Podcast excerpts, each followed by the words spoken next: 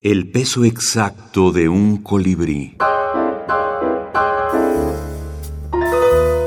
Minificciones para niños. El suspiro. Piero de Vicari.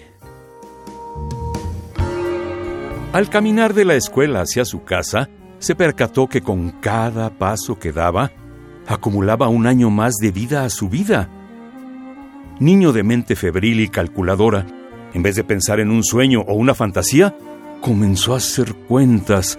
Estimó que recorriendo las doce cuadras que lo distanciaban de su vivienda, llegaría allí con 82 años cumplidos.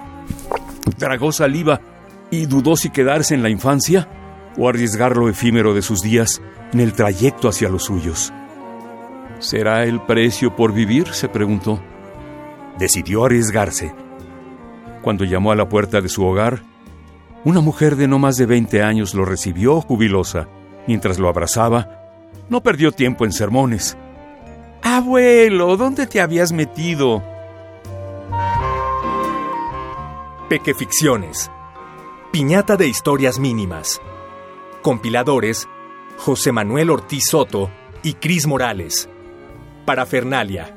Ediciones digitales. Managua 2020.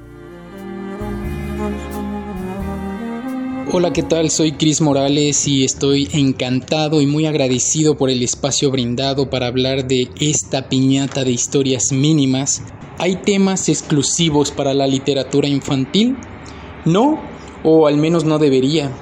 Por mucho tiempo varios temas fueron vedados para las niñas y los niños, pero poco a poco varios escritores se han dado a la tarea de generar textos pues donde se muestra la realidad de las cosas, el contexto que rodea a los lectores, las situaciones que viven, que sienten.